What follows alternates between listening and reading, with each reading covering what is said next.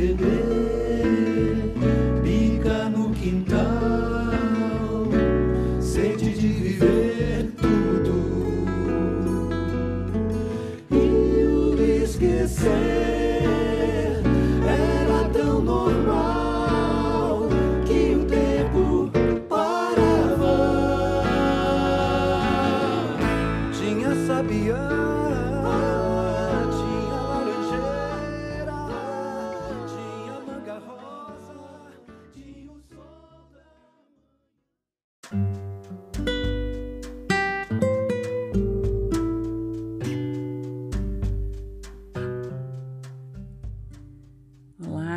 Queridas amigas, queridos amigos, como vão vocês?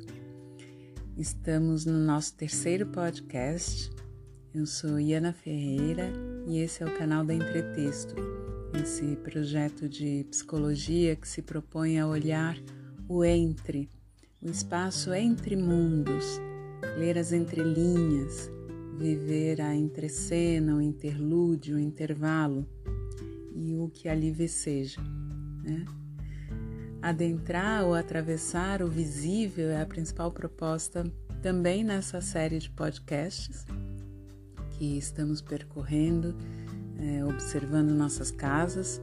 Para mim, particularmente, um elemento apaixonante e que se faz o que acontece por excelência nesse entre, nesse espaço entre, não, que não é tão visível, no através também, ou para além das paredes, né, do piso, do telhado de uma mera construção.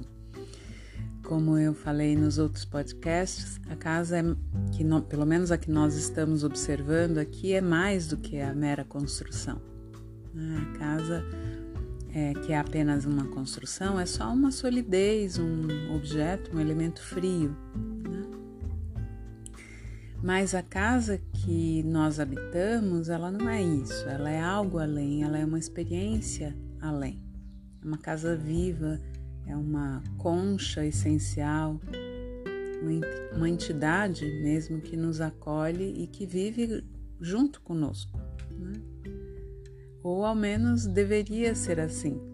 É sobre essa possibilidade que nós temos falado é, essa possibilidade que nós vemos, vimos pensando né, nesses podcasts, nesses encontros aqui na casa durante essa quarentena que se estende, que pode ser vivida dessa outra forma.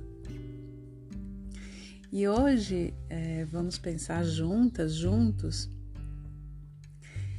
que qualquer ser né, que tenha uma vida tem uma expressão própria.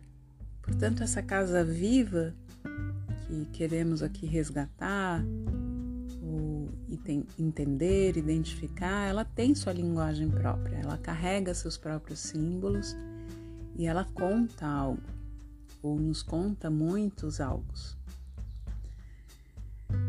Já falamos também que a casa, como estrutura, é, é esse lugar constituído por delimitações, que tem um espaço interno que esse espaço interno contém outros espaços secundários que são diferenciados, que se interconectam e que possuem eles próprios, até por conta das atividades né, que são desempenhadas lá, ou a que eles se destinam, esses espaços, subespaços dentro da casa, é, eles têm um ambiente e uma vida própria também. Então, um quarto, uma cozinha, uma sala de estar tem suas próprias histórias, tem sua própria vida, contam né, uma própria história dentro dessa história maior que é a casa.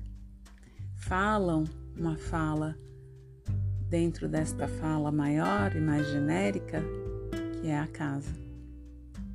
É muito bonito de pensar isso, né? Então é como se dentro da casa os diferentes espaços, os diferentes elementos, é, que compõem a casa como um todo é, são sejam essas partes que registram memórias próprias, compõem histórias específicas e, portanto, nos devolvem mensagens muito particulares. E é nisso que a gente vai se aprofundar então nesse podcast. esse terceiro podcast dessa série, que se chama então Os Silêncios da Casa e, que nos, e o que nos dizem seus diferentes cômodos e objetos. Então, se conseguirmos perceber todo o simbolismo e a linguagem diferenciada dos diferentes cômodos e objetos da casa, é, nós estabeleceremos uma relação com ela sem dúvida muito mais íntima, muito mais próxima e de trocas muito mais ricas. Né? Então aqui a gente está falando mesmo é, da diferença que existe entre o porão e o sótão, é, a cozinha e os corredores, os armários, o que dizem as gavetas, o que dizem as nossas gavetas, né? a mesinha de cabeceira, só observando, recolhendo informações, né? acompanhando o deitar, né? o adormecer, e o fogão, depósitos de lenha, enfim, elementos até que nem estão muito presentes nas casas mais modernas, mas que a gente pode evocar como contendo tanto simbolismo, né, como recipientes de tantos simbolismos da vida humana e que mesmo que não existam concretamente na nossa casa hoje, é, existem como possibilidades, né, como imaginação, como figuras e elementos arquetípicos. Né? Então, percebendo a vida de significados que todos esses diferentes elementos carregam, a gente pode perceber como a casa se constrói ativamente e constantemente. E como consequência, como ela também nos constrói da, constrói da mesma maneira. E só mais uma vez, lembrando que estamos falando da casa que é o lar, né? a casa que vai além da construção. Esse lar que se constitui é constituído por nós e nos constitui simultaneamente e que faz isso em especial com elementos do inconsciente. Bachelard, que eu já citei em outro podcast, que é um filósofo que tem uma predileção e um olhar muito especial para os espaços, ele diz: o próprio inconsciente tem uma arquitetura de sua predileção e a casa também tem essa predileção por elementos que são inconscientes para nós. Não sei dizer porque é assim, mas a casa gosta de captar elementos que nós ainda não temos total consciência deles. E ela representa e ela é, reflete para nós isso de uma maneira muito especial. Talvez seja porque justamente não é aquilo que é inconsciente a gente projeta com muito maior intensidade, já que desconhecemos, então não existe uma possibilidade de edição ou de censura, né? Então aquilo simplesmente transparece. E pela própria vida psíquica que quer se tornar consciente, esses elementos se manifestam mesmo no exterior, sejam em situações que vivemos, sejam pessoas que encontramos e, obviamente, nos nossos ambientes, diretamente, que são moldados e nos moldam o tempo inteiro nessa relação de duas vias constante e ativa. Né? Então, nesse podcast, nós vamos explorar esse universo agora mais específico, avançar um pouco mais, despertar um um tanto mais para a linguagem da casa, para a conversa que ela estabelece continuamente conosco e especificamente alguns espaços ou cômodos ou elementos dela e, que pode então acrescentar muita sabedoria né, para nós, para o nosso próprio entendimento de nós mesmos e nós mesmos, habitantes da casa, se a gente aprende então a ouvir e decifrá-la decifrar isso bem, essa linguagem, essa comunicação.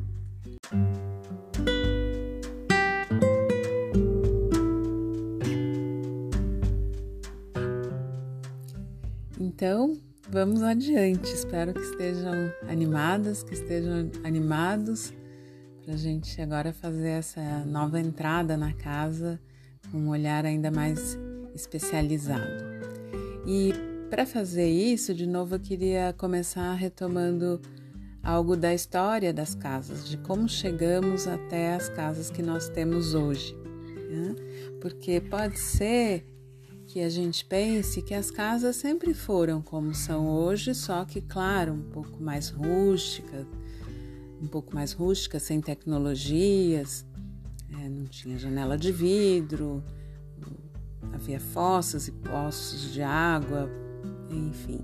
Mas a coisa não é bem assim, na verdade é bastante diferente tem um aspecto muito interessante para a gente entender o que vive na, na casa, entendendo como isso foi se desenvolvendo.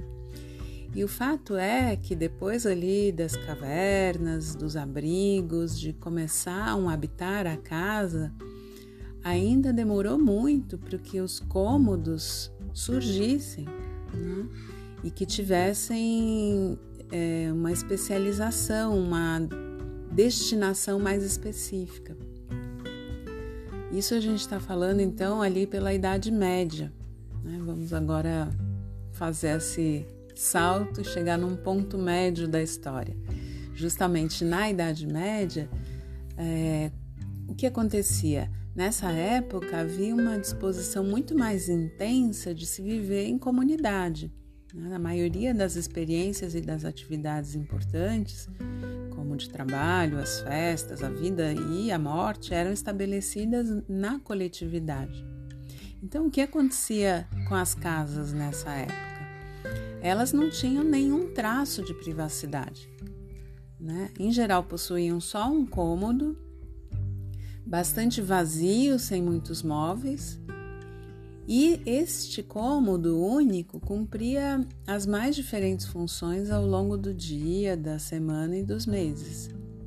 Então, nele as pessoas cozinhavam, ali elas também faziam as refeições, ali elas se entretinham e até mesmo dormiam. Os cômodos, quando havia um pouco mais de divisão na casa, eles se comunicavam entre si, eram totalmente dependentes um dos outros e, portanto, a circulação neles não garantia nenhuma privacidade para as pessoas. E isso a gente está falando de casas mais pobres, desde as casas mais pobres até uma mansão da, no, da nobreza ou a casa de um burguês na cidade. Os, a mobília acompanha isso, então a mobília também não tem funções específicas. Também existe aí uma indefinição e uma mobilidade na, nas destinações.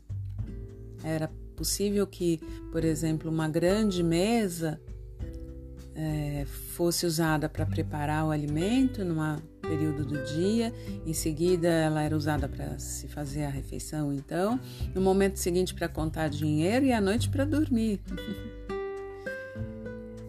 então, isso a gente está também dizendo de uma qualidade da consciência humana nessa época, sem muitas delimitações, sem muita discriminação, sem muita especialização e desta característica de também não haver individualidade tão marcante. Né? Isso de esta mistura com o coletivo, essa presença do coletivo e da coletividade o tempo todo se fazendo é, ver, né? fazendo parte da vida. Né? Então, a gente pode também saber aqui, é importante falar, que existe também um. Não é? Essa presença da coletividade muito marcante.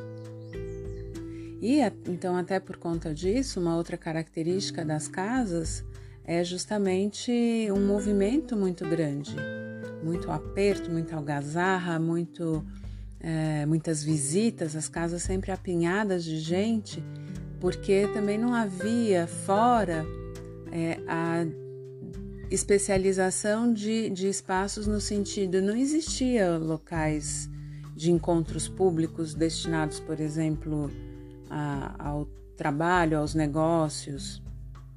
A casa era também o restaurante, o café, a taberna, o hotel, não é? As visitas eram muito importantes. Na verdade, o movimento das visitas ocupava a casa de uma forma muito determinante, determinando até mesmo a rotina, o funcionamento da vida doméstica, ditando o horário das refeições, do recolhimento e assim por diante. As visitas não eram mandadas embora, nem precisavam se preocupar em avisar que iam chegar. Era parte importante e determinante da vida. Então, isso que hoje a gente conhece como uma sala mais íntima ou os quartos, isso é uma invenção bastante recente. É só lá pelo século XVII que começam a surgir os primeiros cômodos que guardam alguma quietude e alguma calmaria e alguma separação desse grande movimento. Mas para que isso pudesse acontecer, e eu acho que esse que é o ponto importante da gente entender, porque aí a gente vai realmente captando o quanto a casa manifesta de nós mesmos, antes que essa criação desses espaços mais íntimos pudesse acontecer, a consciência humana começou a identificar a casa como o centro de uma vida mais particular, de uma vida mais íntima. Foi preciso nascer antes a sensação e a experiência e a necessidade de privacidade e intimidade, que até então não eram conhecidas, para então isso se manifestar no ambiente doméstico, na moradia. Alguns autores dizem que essa foi provavelmente a invenção humana mais importante dessa época, mais do que qualquer implemento tecnológico, porque ela afetava des, é, isso dessa forma tão ampla, tanto o ambiente físico quanto a própria consciência, experiência é, de vida. Então, é algum tempo depois do nascimento dessas experiências ainda muito rudimentares de intimidade, de privacidade, que as casas foram se modificando. E aí surgem o que? O corredor, a sala e os quartos, né? ambientes que delimitam uma privacidade, que, onde começam a se desenvolver diferentes funções, e essas funções então definindo esses espaços e a vida, a história desses diferentes ambientes. Essa especialização dos ambientes, com a identificação então de um lugar para dormir, outro para receber visitas, um terceiro para comer, um lugar de cozinhar, é, reflete uma especialização, uma diferenciação que vai acontecendo na consciência humana. E então as trocas afetivas passam a acontecer dentro de casa e uma parte significativa da vida que acontecia na rua e na comunidade vem para esse novo espaço mais reservado. Interessante pensar nessa mudança, né? A casa deixando de ser um lugar de livre entrada e saída, mas se tornando esse mundo mais isolado, mais separado essa oposição que começa a acontecer entre a vida interna dentro do ambiente da casa e o mundo lá fora, o mundo da rua, do bairro. Essa separação entre duas instâncias e duas formas de experiências bastante diferentes, não é?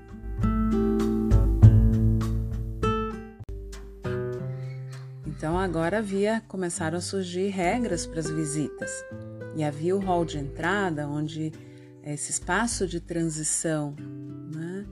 onde as visitas são inicialmente recebidas, deixam suas coisas, existe uma transição mais determinada, delimitada do fora e dentro, do dentro e fora.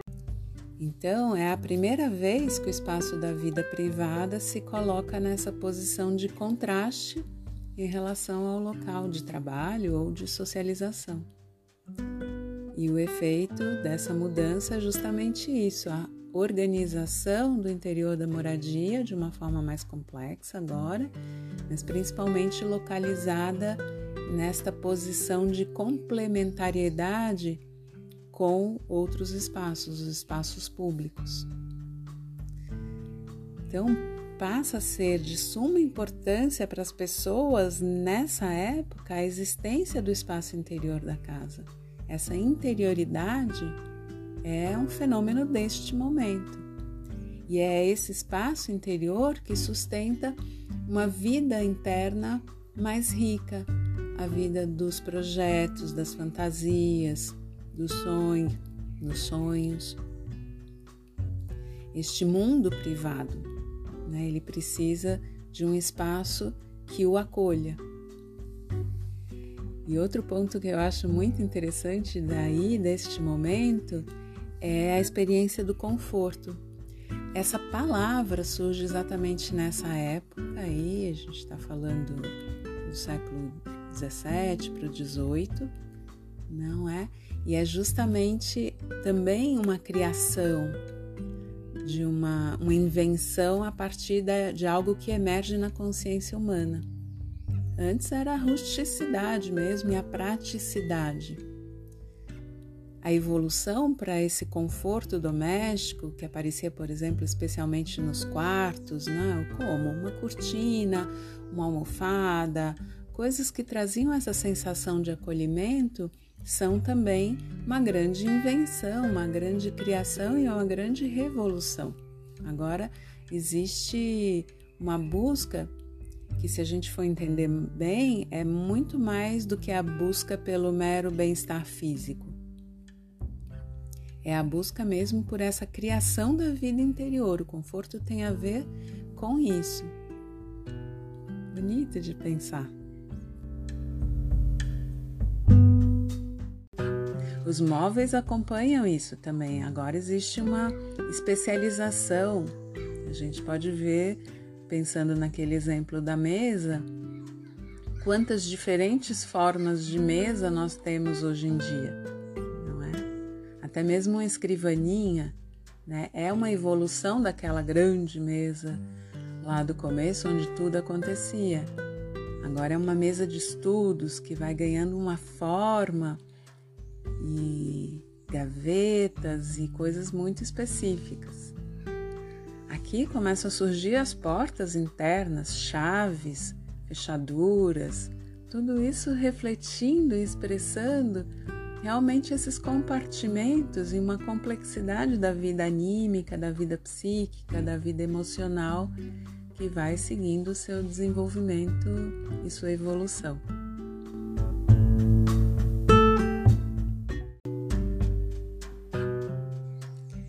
Bom, eu espero que essa breve história das casas até aqui já esteja despertando e inspirando um novo olhar para essa riqueza de significados que essas histórias dos cômodos e dos elementos na sua evolução trazem, carregam.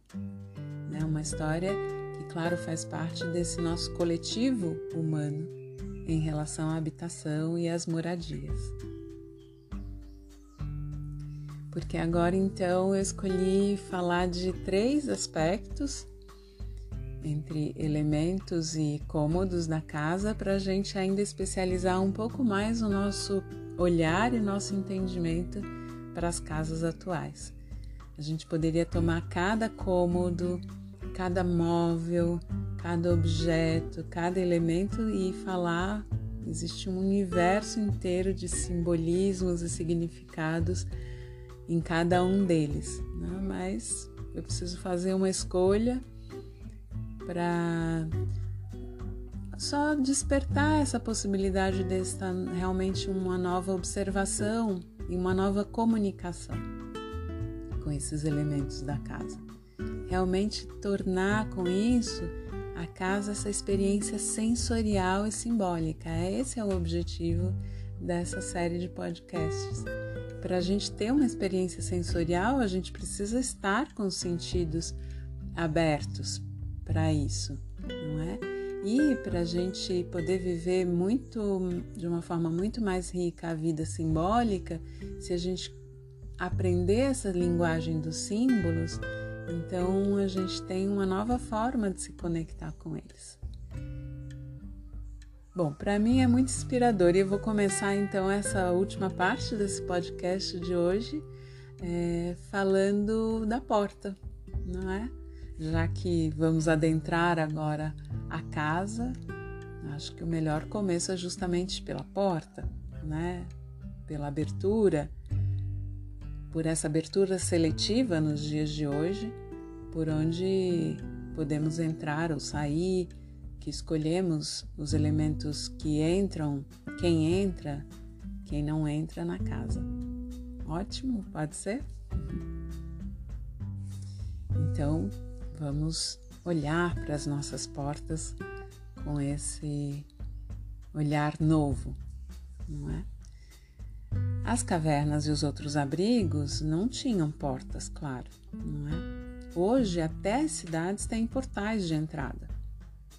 A casa tem uma porta de entrada e os cômodos também ganharam portas, em geral, né, na evolução das moradias. O que, que isso significa? A porta é esse limite entre o exterior e o interior, entre o público e o privado, entre o mundo estrangeiro e o mundo doméstico, entre o profano e o sagrado também, entre uma função e outra entre uma atividade e outra. A porta, o portão, o portal remetem a esse estado de liminaridade. Elas são uma experiência de transição, uma experiência de diferenciação. Atravessar a soleira da porta significa ingressar em um novo mundo, em um novo estado, em um novo espaço diferenciado e particular às vezes ainda desconhecido do ponto de vista de quem a ele não se integrou ainda. Ou mesmo que seja conhecido, por exemplo, quando entramos num cômodo da nossa casa que já conhecemos, mas essa passagem demanda uma reintegração, uma mudança de estado. E a gente pode entender a importância disso percebendo que existem tantos atos de entrada nos ambientes, nas casas, em diversas culturas. Né? Eles são inclusive chamados de ritos de soleira, chamando mesmo atenção para a importância disso, para a solenidade e para o ritual que existe é, nessa transição, nessa transposição. Isso aparece em diversos povos, né? Os muçulmanos que deixam os sapatos antes de entrar na mesquita, os japoneses que também fazem isso antes de entrar em casa. Tira-se o chapéu antes de entrar em qualquer recinto. Há vários gestos que demonstram que atravessar a soleira da porta, de uma porta, não é algo trivial, mas precisa ser feito cuidadosamente, não é? Existem inclusive as várias superstições. Não se deve jamais sair de uma igreja pela mesma porta pela qual se entrou, e nas casas o oposto. É preciso sair sempre pela mesma porta de entrada para poder voltar. Preciso entrar com o pé direito nas casas e nos lugares, não é? Não espirrar, não sentar, não se demorar na soleira da porta. Não se deve amamentar um bebê na soleira. E as portas também recebem muitas proteções contra más influências, poderes negativos. Né? É comum polvilhar a, a porta com sal, espargir água, perfume, né? ou se vê muita presença de objetos é, profiláticos ou símbolos sagrados, né? plantas, cruzes, ferraduras, figas, olhos gregos, enfim. Em muitos rituais, uma parte bastante importante é a entrada no recinto, é um momento bastante especial. E nos contos, que eu particularmente adoro, a imagem dos portais e das portas que precisam ser atravessados ou descobertos é muito comum e eventualmente um ponto muito central das histórias remetendo assim a uma grande, uma parte importante da aventura, realizar isso, ou o começo de uma jornada a partir da, do atravessar o portal ou a finalização de uma jornada. Então, trazendo isso para as nossas casas, para a nossa experiência atual com as nossas casas, eu acho que vale a pena pensar. Bom, agora a gente tem uma cabrinha aqui, talvez ela se manifeste em alguns momentos. Tivemos maritacas, né, muitos pássaros em volta. Agora tem um grupinho passando por aqui, talvez fique na gravação, mas é lindo e muito bem-vindo também. então, olhando para as nossas casas agora e para essa experiência com as casas que temos hoje, vale pensar então como estão as nossas transições, não é? Como é o abrir e fechar das portas? Esses são atos importantes. Transitar também. Estamos muito fechadas, muito fechados, ou muito abertas, muito abertos Diferenciamos ou não diferenciamos as transições do dentro e fora? Fazemos essas passagens? Conseguimos delimitar os espaços, os estados ao longo do dia, diferentes estados, diferentes disposições? a gente, nessa cultura muito imediatista, a gente perdeu muitos rituais de passagem. Né? Nessa aceleração, se perderam muitos limites. E isso acabou levando muitos significados mais profundos e que talvez a gente precise recuperar. Outros aspectos são: temos as chaves para os nossos diferentes aposentos psíquicos? Nós visitamos aqueles mais reservados com frequência? Ainda temos o caminho para eles? Quando a gente está falando também da casa compartilhada com outras pessoas, a gente também pode pensar na questão de transitar entre ou para os espaços comuns e privados, seja concreta ou simbolicamente. A gente vai falar num próximo podcast da casa compartilhada, das relações que a casa abriga. Então, como é esse trânsito, tanto concretamente quanto simbolicamente, entre os espaços e a vida comum e os espaços que são privados, a privacidade a nossa e a dos outros. Eu penso que com isso a gente pode olhar as portas da nossa casa de uma forma diferente e às vezes até vivificá-la. Colocar alguns novos marcadores, talvez retomar esse hábito, esse costume de colocar algo que protege, não é? São coisas que a nossa consciência precisa, talvez para lembrar de certos aspectos da vida, né? Da busca de proteção, da busca de poder fazer boas transições, da chegada em casa.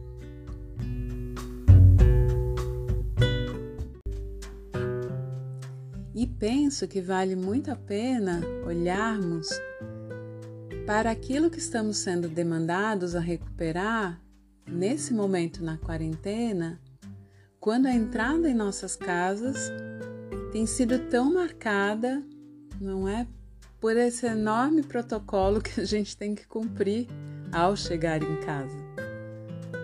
Então, talvez aqui exista a oportunidade de fazer isso com uma nova consciência para esse aspecto das transições, da importância que é fazer transições. A gente vai falar daqui a pouco também, é, por exemplo, a transição do dia para a noite, que cômodo que acolhe isso, é, a transição para a vigília e para a vida onírica. Se a gente não fizer boas passagens, às vezes a gente tem uma confusão e uma perturbação é, na nossa vida, no nosso dia a dia, não é? Bom, Mas vamos avançar ainda um pouco mais na casa e antes de entrar nessa parte mais, mais, mais íntima e mais profunda, eu quero ir para um dos espaços que foi um dos primeiros nessa história que eu contei a ganhar uma separação e uma diferenciação, que é um lugar de muita atividade, muito movimento, muita vivência, experiência, muito cheiro, muito calor, muita transformação. Com algo que acontece muito especificamente ali, um verdadeiro laboratório nas nossas casas, e por conta de toda essa experiência muito rica e muito diversificada, é que apareceu essa separação e essa diferenciação deste cômodo, que é então que são então as nossas cozinhas. Esse é um dos espaços que lá ainda nos primórdios já vai ganhando algum contorno antes de tudo mais, né? pelas qualidades tão particulares e tão especiais que ele tem e que essas atividades que acontecem ali têm. É? A cozinha carrega a especialização do fogo, lembrar do fogo lá, o fogo inicial, o fogo original, aquele fogo comunal é, que ficava no centro das casas, das primeiras casas, né? E em torno dele se faziam várias atividades, inclusive cozinhar. Mas com o surgimento da cozinha, esse fogo então migra para este outro espaço, né? E se separa do fogo que aquece, do fogo que ilumina, essas funções começam a ser relativamente separadas. E as tarefas relativas ao cozinhar também foram se especializando, também ganham uma riqueza de contrastes e de aspectos. Né? Hoje a gente vê várias operações acontecendo na cozinha. E isso também foi algo que evoluiu ao longo do tempo. aqui também, todas essas diferentes atividades tanto simbolizam algo que acontece internamente, como é, na outra direção, elas penetram a nossa vida subjetiva e evocam certas experiências. Isso transparece na nossa linguagem, né? Coisas que digerimos ou não digerimos, coisas que ficam atravessadas na garganta, que não engolimos coisas que cozinhamos, que ficamos cozinhando em banho-maria, né? aquilo que, ai, nossa, isso me alimenta, ou isso é um veneno. Então a gente tem essa relação dialética também entre nós mesmos e todas essas ati diferentes atividades que acontecem neste cômodo, que este cômodo que é a cozinha abarca. Nós vamos ter a oportunidade de falar no outro podcast das atividades na casa e aí é possível voltar ao cozinhar, porque ele é muito rico. Né? Mas o que a gente pode ver de hoje é que onde quer que a cozinha se situe na casa, ela, é uma, ela acaba se tornando uma espécie de imã, ela evoca esse centro. É tão gostoso, por exemplo, se existe esse lugar na cozinha, sentar numa mesa e ficar jogando conversa fora. Né? A, a cozinha ela centraliza muitas das atividades na casa, porque ela é justamente esse caldeirão meio mágico, cheio de atividades. É uma espécie de um, uma retorta alquímica Tem no corpo seu correspondente, que é o estômago, na mente o centro criativo e transformador. Né? Com essa potência, a cozinha acaba mesmo atraindo para lá muitas, muita presença.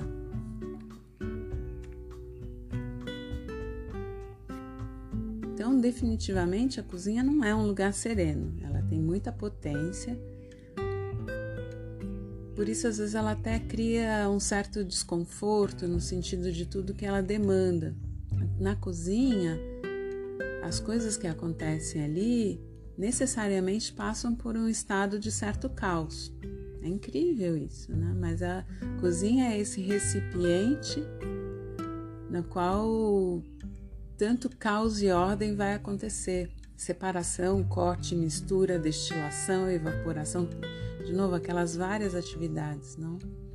A gente tempera, a gente corta, a gente salga ou dessalga, macera, marina, grelha, defuma, seca, emulsifica. Tantas e tantas operações acontecem no processos, nos processos da cozinha para depois culminar na composição de um prato, de uma comida.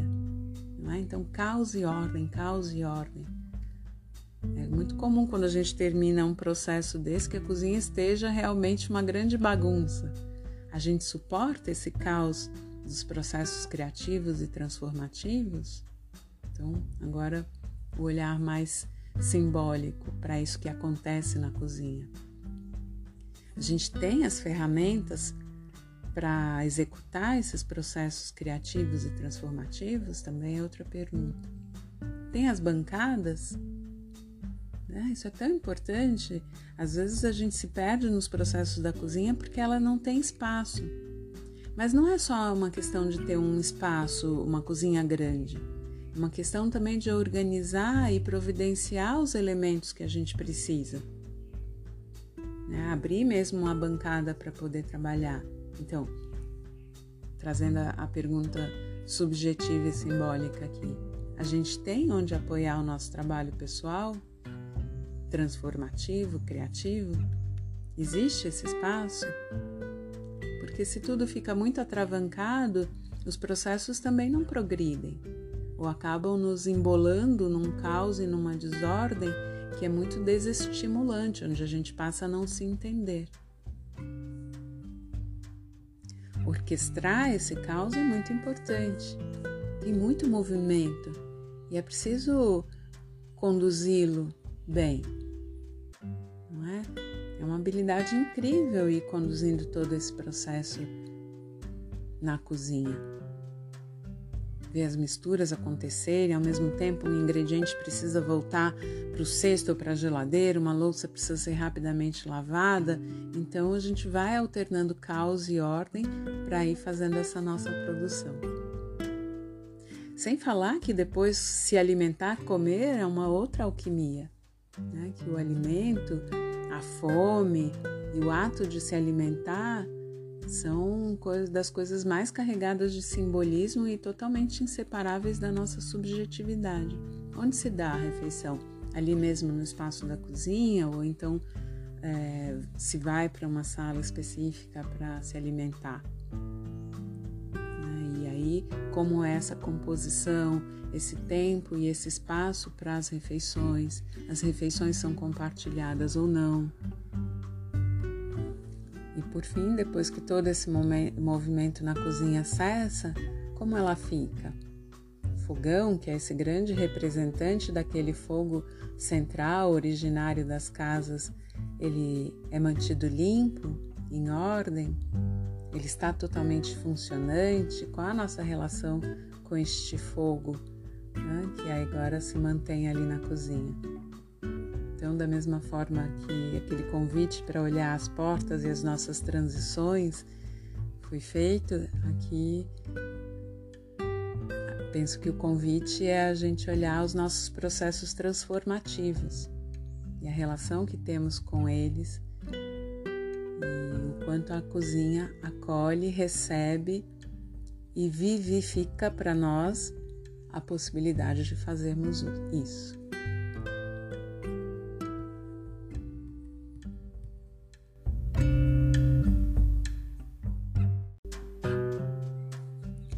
Então chegamos à parte mais íntima da casa agora, os quartos, o quarto de dormir.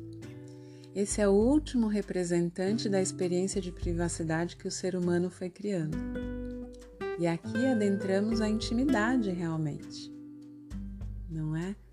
Por conta dessa natureza tão pessoal e tão íntima, o quarto em geral está posicionado mais distante da entrada da casa, isso é uma das coisas, né?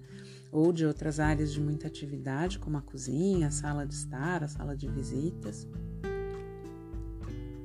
Ele pode estar afastado de tudo por um longo corredor, inclusive, que demarca mais uma vez essa transição entre um estado e outro.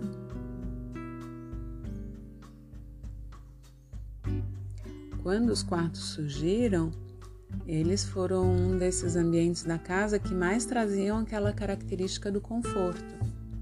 O conforto tem a ver com esse aspecto feminino que se manifesta muito fortemente no quarto. Né? E esse aspecto tem a ver também com aconchego, com ninho, com útero, com penumbra, sombra, inconsciente e sono que o, o quarto também carrega. Quarto é um ambiente naturalmente de regressão e de maior interioridade em toda a casa. Ele está afastado mesmo das pressões das atividades cotidianas e dessa forma se torna até um espaço atemporal. Ele também nos coloca mais próximas e próximos de nós mesmas ou nós mesmos. Né? Ali existe a possibilidade de tirar a roupa, né? simbolicamente tirar a persona, estar nus, nuas, quietas. Isso é uma proximidade com o nosso self, o nosso eu mais profundo. Né? E é interessante pensar também que nos quartos, no quarto de dormir, as atividades como dormir, o sexo ou se recuperar de um mal-estar, né, são atividades feitas naturalmente na posição horizontal, o que desperta para uma outra disposição de entrega, de relaxamento e até de uma morte. Mas, de novo, a gente está pensando na morte simbólica. Né? Então, o adormecer ou o morrer para as disposições do dia. E diariamente, nesses ritmos do dormir e do, do acordar, nós morremos e renascemos também simbolicamente. Né? Então, é essa possibilidade que o quarto traz, né? de nos oferecer essa experiência de também ser um espaço limiar. Né? Se a casa é esse limiar entre o mundo externo e o mundo interno, no quarto isso se especializa ainda mais e aqui o limiar é entre a vida de vigília e a vida onírica, do sono. A gente pode pensar aqui que sem esse espaço tão especializado, esse cômodo tão especial, a nossa vida íntima e essa experiência da transição e do limiar e da profundidade, ela não teria um modelo nós não teríamos esse modelo de intimidade, de interiorização, para poder então é, ter essa experiência. E aqui então eu penso que o convite, ou a pergunta, ou aquilo que nós podemos observar nessa nossa experiência com as nossas casas é qual a qualidade do tempo ou da relação que temos com os nossos quartos eles conseguem manter essa privacidade? Eles conseguem ser realmente esse lugar de mais interioridade e quietude? Para onde vão as atividades mais silenciosas, que nos levam, nos conduzem ao nosso eu mais íntimo e mais profundo? Existe essa separação entre as atividades do dia e o que acontece à noite? Isso a gente pode observar até no nosso próprio sono, como está, como é a qualidade do nosso sono. Em geral, noites mal dormidas podem querer mostrar dias mal vividos, não é? As tarefas que deveriam se localizar em outros lugares, em outros tempos, né, os afazeres da, não realizados da vigília acabam o que? Vindo para o quarto, entrando, deitando junto com a gente na cama. E ali eles surgem como cobranças, preocupações, admoestações, coisas que não vão nos conduzir às realizações que precisam e porque justamente não existe essa boa separação.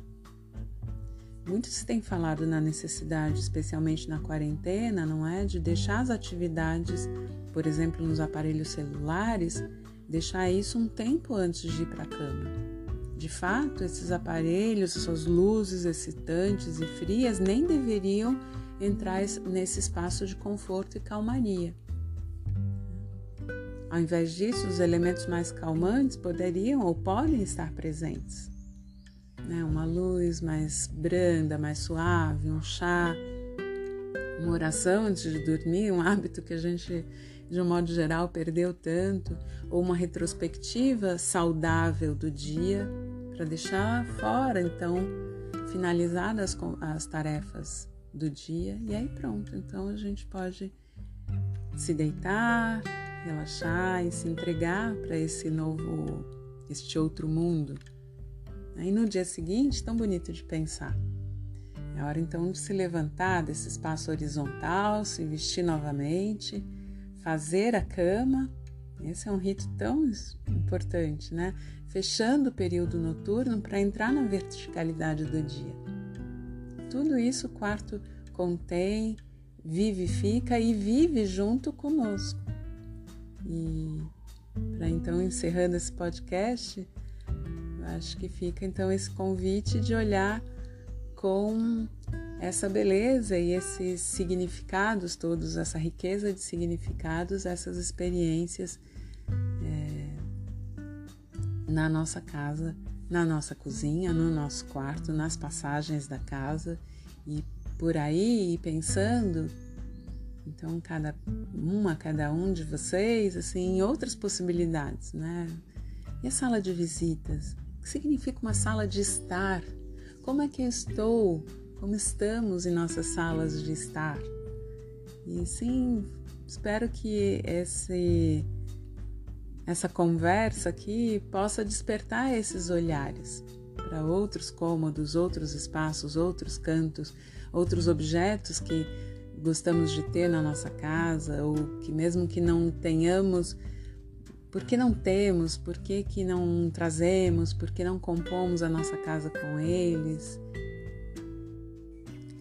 Então, penso que com essa grande viagem para dentro das nossas casas, desejo pelo menos que uma nova relação, uma nova forma de se comunicar, de se relacionar com ela, é, vá surgindo que inspire várias outras possibilidades e experiências para vocês. Muito obrigada.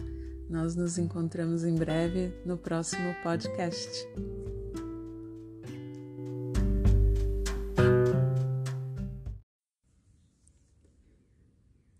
Queridas amigas, queridos amigos. Muito feliz de ter chegado até aqui nesse nosso sexto podcast dessa série sobre a casa, uma experiência sensorial e simbólica sem fronteiras na quarentena.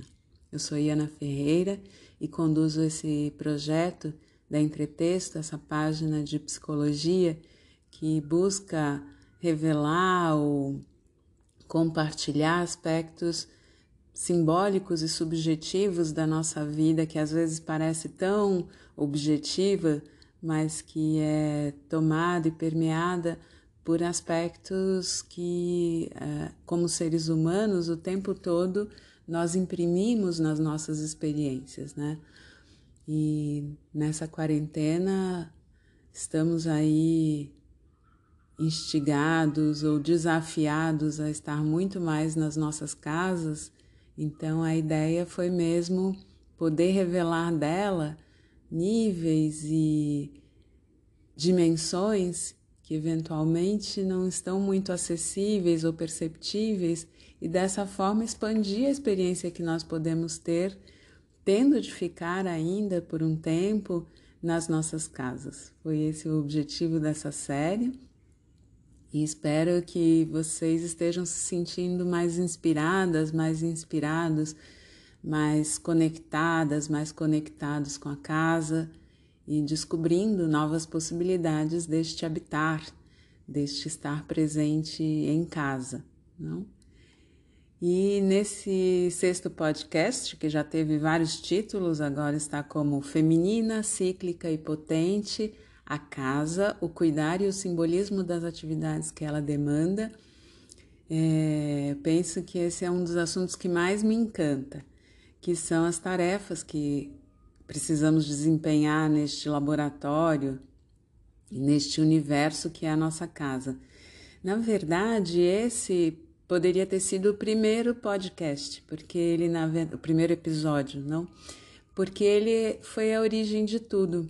É, no, numas rodas mensais que acontecem sobre o livro Mulheres que Correm com os Lobos, num dos contos, num dos capítulos, nós acabamos entrando nesse tema por conta de uma heroína que vai parar na casa de Baba Yaga, que é aquela bruxa das histórias russas, aquela grande feiticeira.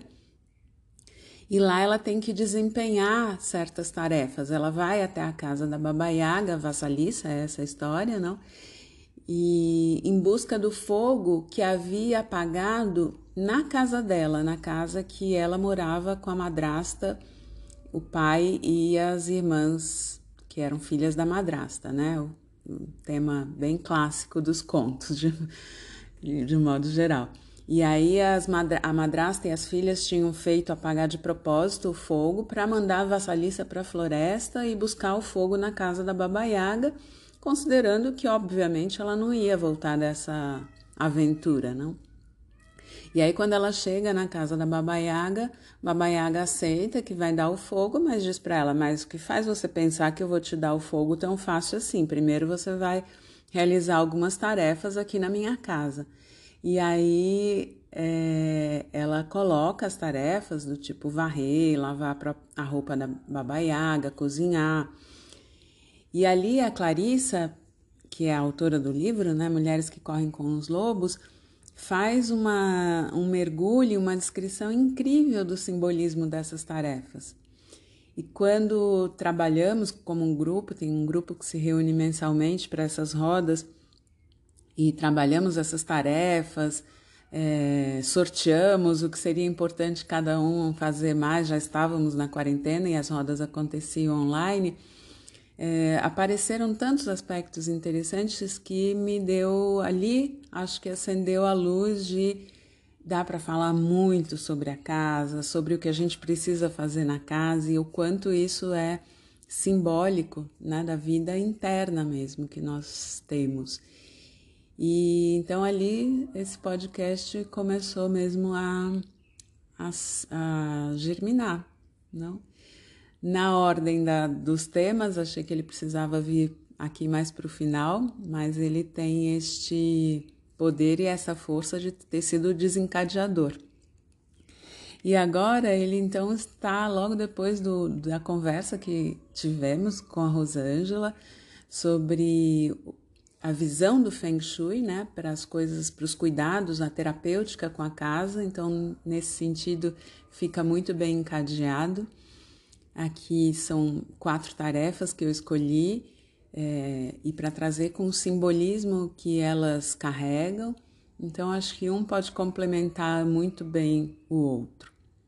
E quando eu digo que é um dos temas que mais me encanta, não é porque para mim seja fácil fazer essas tarefas de manutenção da casa. A gente está falando mesmo do varrer, tirar o pó, manter a organização, arejar, lavar não foi simples, não é simples, né? Como acho a maioria de vocês na quarentena, eu também encontrei dificuldade de fazer essas coisas na casa com a regularidade que elas exigem e no ritmo do que esse estar mais em casa acabou exigindo de nós, né? Mas o tema me encanta porque pelo desafio e pela experiência subjetiva que essas atividades também trazem, não? E porque elas apontam, no fundo, também como os cômodos, como é, tudo que a gente veio falando nessas, nesses episódios, para a possibilidade, esse caráter transformador de um trabalho interno que a gente pode fazer junto com um simples varrer a casa. Não? E que isso pode nos ajudar até a aproveitar melhor o nosso tempo, né? Quando estamos fazendo essa tarefa, às vezes com a mente envolta em reclamações, não gosto de cuidar disso, não gosto de fazer aquilo, mas talvez olhar para essas possibilidades de uma forma diferente, então tornar esses momentos mais leves, não é? Acredito que uma das coisas que mais, pelo menos para mim, me chamou a atenção no começo da pandemia é, foi justamente que as tarefas mais simples e mais humildes eram que estavam sustentando as nossas vidas. Não? Quando lá no começo ainda havia muito mais gente em casa, o que, o que garantiu que as nossas vidas seguissem? Os agricultores, os transportadores, não é? E dentro de casa éramos todos colocadas e colocados a realizar tarefas que muitas vezes a gente delega para outras pessoas. Né? Então eram essas coisas que precisavam ser mantidas: plantar, distribuir os alimentos, em casa cozinhar, limpar, manter a vida em ordem. Né? É uma maravilha ver isso, porque diante de uma crise tão grave como essa que a gente atravessa, acabou se mostrando aquilo que é de fato essencial para nós.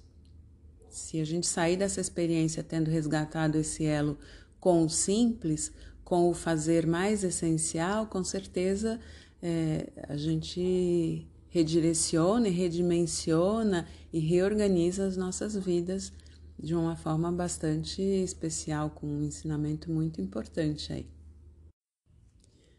Antes da gente ir para as tarefas, eu penso que existe um ponto aqui bastante importante que é por que, que as atividades da casa se tornaram maçantes e que, especialmente para nós mulheres, tem um aspecto aí que a gente não pode deixar de olhar e comentar e trazer para esse episódio e essa conversa.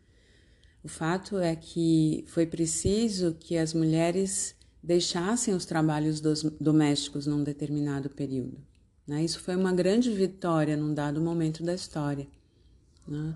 A gente ter podido ir para o mundo, conquistar essa liberdade, sem dúvida alguma, é algo muito precioso. Então, por isso, às vezes, é, esse lugar de voltar ao, ao trabalho da casa incomoda bastante. A gente precisou desse distanciamento por um motivo bastante justo e bastante válido, não?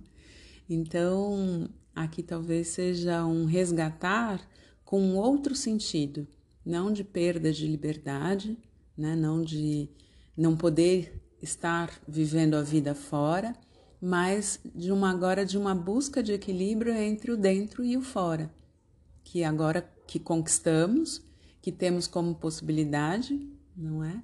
Mas o fora, neste momento, para todos nós, mulheres e homens, está mais restrito, então, por que não se voltar para esse cuidado interno, mas de uma outra, com uma outra disposição? Então, acho que isso era bem importante de mencionar. Então, é com essa perspectiva que estamos falando deste ordenar a casa, do cuidar da casa, é, que vem a partir, na verdade, da alma. Isso é uma das coisas que a Clarissa fala no livro, num outro ponto, não? É, que a ordem que a alma precisa não é a ordem do ego, não é essa ordem utilitária e egóica. Né? Então, quando a gente agora está pensando nessa ordenação e neste cuidar da casa, é, é buscar alguma coisa que não é um aspecto tarefeiro ou apenas de cumprir certas normas e regras, ao contrário. Por isso, a casa, como uma entidade feminina, é essa alma, é para essa alma, este mundo interno almado, né, com alma, anímico, que a gente vai olhar e, e, e perceber quais são as ordens e os cuidados que casa, alma, né, em conjunto pedem de nós. Então, não é um obsessivo ordenação, deixar as coisas sempre em ordem, sempre muito limpas, sempre perfeitas, porque a casa viva, falamos disso no podcast anterior também, a Rosângela muito lindamente falou de quanto uma casa viva, com vida, com pessoas habitando, tem uma certa desordem, né? Mas é, observar e conseguir de novo fazer essa leitura do que a minha alma e, portanto, a casa e a alma espelhada na casa e a casa que espelha a nossa alma pede, não é? Se a gente fizer essas atividades de manutenção da casa apenas como tarefas, certamente a gente vai ficar muito infeliz. Né? Até porque essas tarefas não terminam nunca, é o que a gente tem experimentado é, com muita força a gente já sabe, mas estando permanentemente em casa, a louça não para, o fazer a comida também não para, o tirar o pó, está, tudo está sempre muito presente e acontecendo e demandando o tempo todo. Então, vamos em frente. É, apesar de a gente ter inúmeras tarefas para realizar na casa, de novo precisei fazer umas escolhas aqui difíceis, escolhi quatro pensando nos quatro elementos. Achei que seria um bom caminho para a gente, inclusive, equilibrar, atender aspectos nossos, diferentes tendências ou necessidades de equilíbrio. Não? Então, uma forma também de observar esses aspectos arquetípicos né, desse laboratório transformativo que é a nossa casa, com diferentes operações qualidades né, bem específicas e bem essenciais que essas atividades carregam. Então, vamos em frente. Vamos em frente. Aqui é hoje é de manhã e a casa está aqui demandando cuidados. então vamos lá. A primeira das atividades, é, que aliás é uma das que Vassalissa faz na casa de Babaiaga, é lavar as roupas, não lavar, lavar os tecidos da casa, lavar as nossas roupas, lavar cortinas, mantas, lençóis, toalhas, não? E aqui a gente pode, para começar, rememorar, trazer à mente a imagem de uma lavadeira na beira do rio. Essa é uma imagem arquetípica, não? e por ser arquetípica, ela alimenta a nossa alma. A alma se alimenta de tudo que tem significado profundo, né? que vai muito mais do que o utilitário, do, do que o necessário. É aquilo que dá sentido para a vida além dos aspectos materiais. Também por ser arquetípico, lavar as roupas na beira do rio é um hábito que existe em muitas culturas. Né? E se olharmos mais de perto, as lavadeiras no rio fazem alguns rituais muito parecidos também rituais de ablução, né? porque mais do que lavar a roupa, é, elas estão renovando o tecido. Esse é um belo símbolo de renovação da psique. A renovação, nesse caso, se dá por um processo de purificação, de limpeza das imagens que povoam a psique ou no tecido, das, a limpeza das, das sujeiras ou daquele material que impregna o tecido, a trama do tecido. Não? As lavadeiras também batem as roupas nas pedras, não? deixam de molho, é, deixam ao sol. Tudo isso faz parte desse ritual de purificação, diferentes operações nesse ritual de purificação dos tecidos, das tramas. E o tecido esse resultado de, de conjuntos de fios entrelaçados, né, a, urdidura e a trama, é um forte representante do mistério da nossa existência. É o cruzamento do tempo e do espaço, a união dos mundos visível e invisível, não por conta da verticalidade que vem do alto para baixo, a horizontalidade do, dos, dos fios, da trama, é o fio da vida, é o presente, o passado, o futuro. Não? Então, esse processo de lavar atua diretamente nesse tecido da vida. Podemos pensar nisso quando estamos lavando as nossas roupas. Não? Quando batemos as roupas nas pedras, hoje em dia não fazemos mais isso, mas batemos a roupa na máquina. A batedura é importante também para renovar as fibras. É claro que também desgasta, mas isso significa apenas que essa, esse tecido, esse fio, não vai estar sempre presente aqui. Então, a gente tem uma finitude. Importante também lembrar disso, né? Ao lavar os nossos tecidos, ao pensar nas nossas tramas. A gente então dá muito mais valor, até mesmo para o fato de que, ok, estamos é, limitadas, limitados a estar em casa nesse momento, mas puxa, estamos vivos, né? Esse fio permanece aqui, não? E então, enquanto estivermos aqui, será importante que esse tecido seja desimpedido daquilo que eventualmente o impregnou, mas que não deveria impregnar, aquilo que não faz parte da nossa, da sua natureza, da natureza do tecido. Né? Então, precisamos sujar as nossas roupas. Criança precisa poder se sujar. Nós sujamos a roupa quando estamos fazendo uma atividade, quando é, até mesmo cuidamos da casa. Sujar nada mais é do que o sinal de que houve uma experiência, de que não estamos paradas ou parados em ambientes assépticos, não? Então é importante ter contato com esse sujo da vida, com essa, às vezes, a terra, o barro, a areia, o pó, né? Mas lavar também é importante. Então aqui a gente está com a qualidade da água, uma força muito importante que é a de poder dissolver, então, esse é o elemento que essa atividade traz, a água, e essa possibilidade de dissolução. Às vezes, tudo que precisamos é de dissolução, é de dissolver. Precisamos dissolver simplesmente. Hum, muitas vezes, aspectos estáticos da personalidade não estão admitindo mudanças, as mudanças que queremos fazer, que precisamos fazer. Esses aspectos muitas vezes ficam tão fixamente estabelecidos e a gente tem a certeza de que eles são justos e certos, mas muitas vezes eles é, estão muito rígidos e, e são muito parciais, nos deixam muito parciais, ou seja, funcionando apenas daquela forma, muito unilateralmente, apenas aquela forma de, de ser, de agir, de atuar. Hum?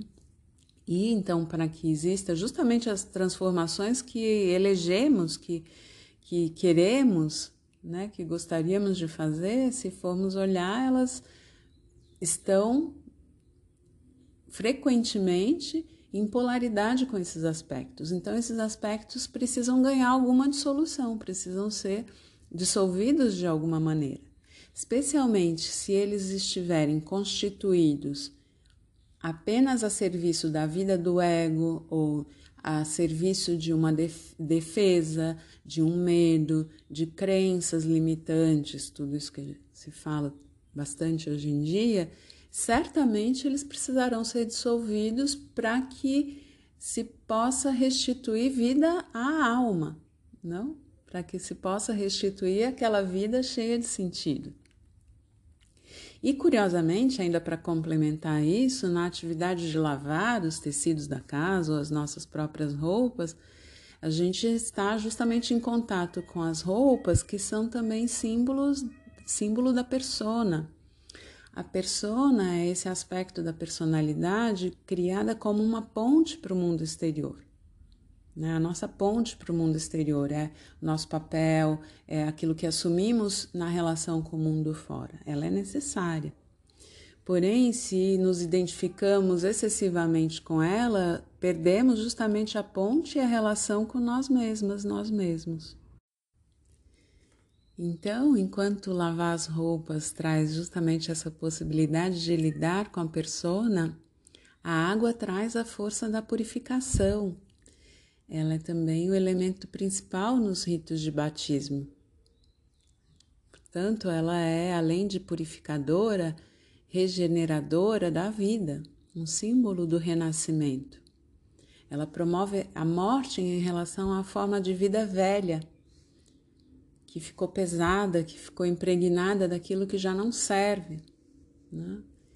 e abre possibilidades e condições para um renascimento. Bonito isso, não? Retomando até a imagem das lavadeiras, é, ou mesmo seguindo com essa imagem do batismo no rio, percebemos que aquilo que está sendo lavado, que passa por esse processo de regeneração, um outro aspecto é que isso está mergulhado num elemento maior, aquoso, o rio ou o lago, Não, na verdade, em geral, lugares de água corrente.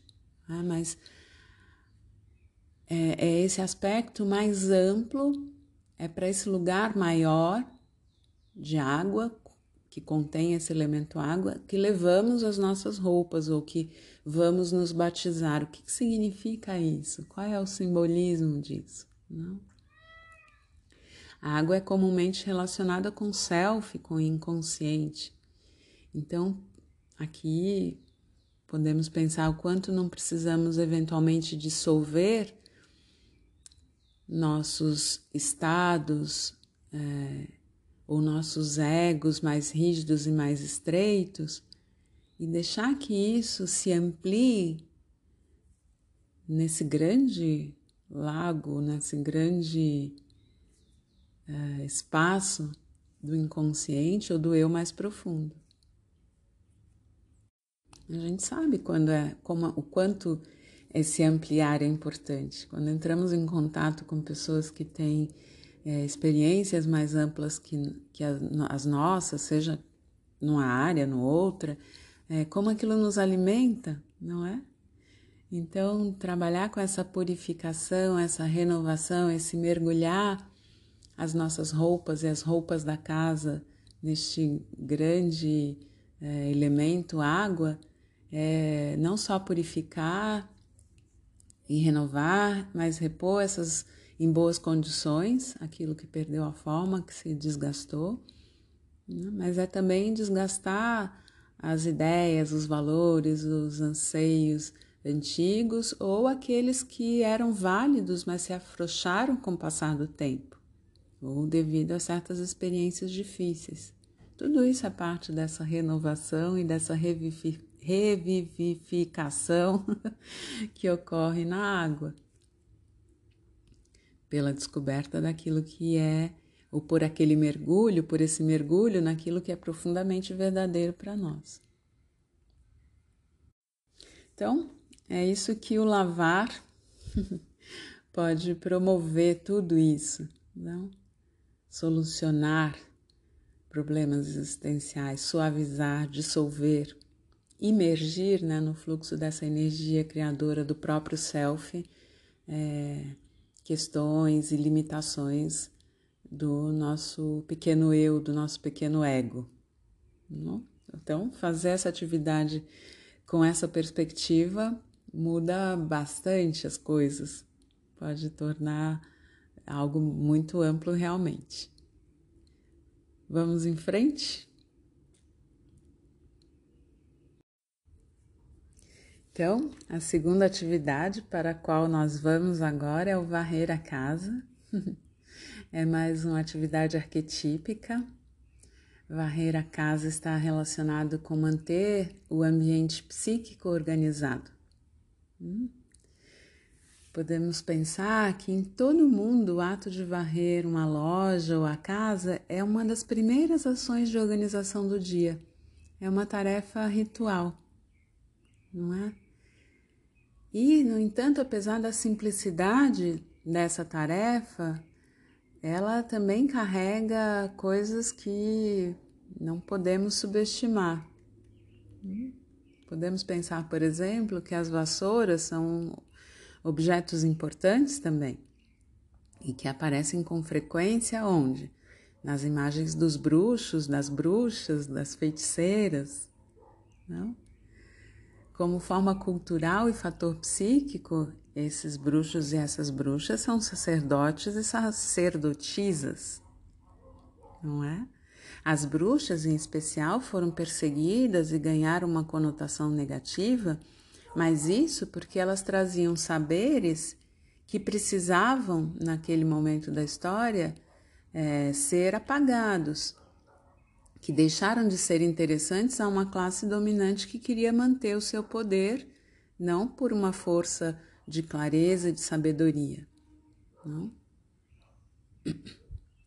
Mas, embora existam, bom, tudo bem, existam as bruxas más, é, a magia do mal, né? tudo possui aspectos do bem e do mal. É, bruxas e bruxos, então, são curandeiras, são curandeiros, são as ervanárias, são as parteiras também. Esses seres habitam a parte densa da floresta, o fundo do poço, as grutas, não? ou seja, lugares marginais, pouco suspeitos, mas também muito auspiciosos. Essa sabedoria mais profunda do fundo da floresta, ela às vezes nos atemoriza também, nos dá um certo é, desconforto. Por isso, às vezes, a gente também não gosta ou tem dificuldade de entrar nas nossas profundezas, não é? Na densidade da nossa floresta, no fundo do nosso poço, nas nossas grutas sombrias. Mas lá existe um saber muito importante. Né? Então, bom, tudo isso guarda uma relação é, e essa atividade que estamos para a qual estamos olhando agora guarda uma relação também com o material do que são, de que são feitas essas vassouras, né? Ao menos primitivamente, as vassouras eram rústicas, era feit, eram feitas de gravetos de árvore, é, de arbustos, às vezes de raízes, não? E dessa forma, olha a beleza disso, ao varrer, nós passamos esse objeto de matérias vegetais sobre o piso. Todos esses elementos remetem ao quê? Né? O que do que, que está impregnada essa atividade do varrer? A casa, a terra. Não? Então, essa atividade e isso remete à ideia de valorizar a, a vida, a uma vida que não é a vida superficial. Tão bonito se a gente puder fazer este varrer com essa ideia. Nós estamos limpando a superfície, mas por quê? E ao fazer isso, nós entramos em contato com um nível mais profundo. Então, limpamos a superfície para revelar aquilo que é mais profundo, a nossa base, não? a terra, a sustentação. E aqui, diferente da água, a terra então tem a ver com fixação, com realização, com concretização, com, obviamente, aterramento. Então, se é, alguns aspectos nós precisamos dissolver, outros pontos ou outros aspectos ou em relação a outros é, elementos da nossa vida, nós precisamos justamente ter essa força do materializar, do concretizar. O elemento terra traz essa densidade, ele traz a constância, ele traz a concretude, a materialidade, né? algo que é material não desaparece no ar com facilidade, ou não é levado, dissolvido com facilidade. Tem forma, tem localização. Nossa, quanto a gente precisa disso, né? Quanto precisamos, né? Para realizar nossos sonhos, nossos projetos, ter o elemento terra como uma possibilidade, como uma qualidade disponível, não é? Alquimicamente, nos processos da alquimia, isso tem a ver com coagulácio, que tem tudo a ver com os processos de criação realmente, não é? Psiquicamente, então, tem a ver com a ligação com o ego. Que vejam, é, às vezes falamos, fala-se do ego é, como aparentemente algo pejorativo, mas é simplesmente reconhecer que ele tem uma limitação, ele tem um limite de visão, mas a gente precisa de um ego bem estruturado.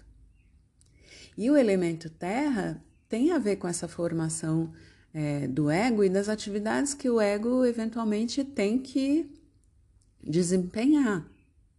Né? Se, se ele faz isso de uma forma positiva, é uma condição essencial para a construção da própria vida, não? Construção de casa, construção de espaço interno, né? Ou levar esse espaço interno a se concretizar, a achar um espaço no mundo, Internamente, então, voltando um pouco lá para nossas mulheres que correm com lobos, isso significa manter a nossa cabeça limpa.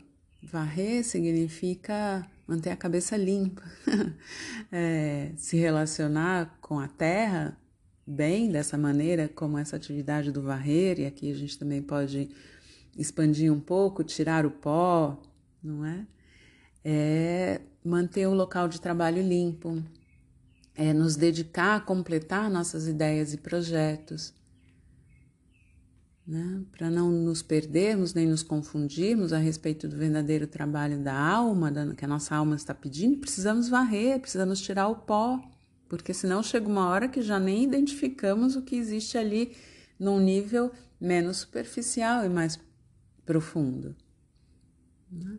A varredura cíclica, essa de todo dia de manhã, simbólica, não também, evita qualquer tipo de confusão nesse sentido.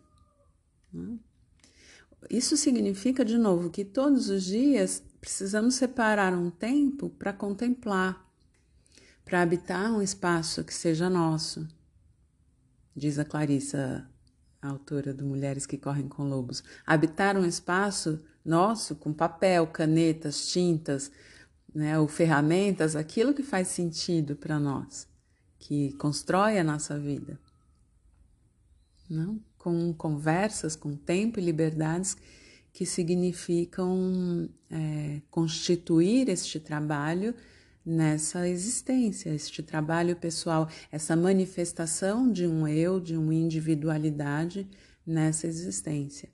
É isso que o elemento terra é, nos traz como possibilidade, como qualidade. Não? E é isso que o varrer diário, cotidiano, cíclico, repetido, pode nos lembrar. A necessidade de tirar o pó, de tirar é, aquilo que foi se depositando, mas que não faz parte. Né?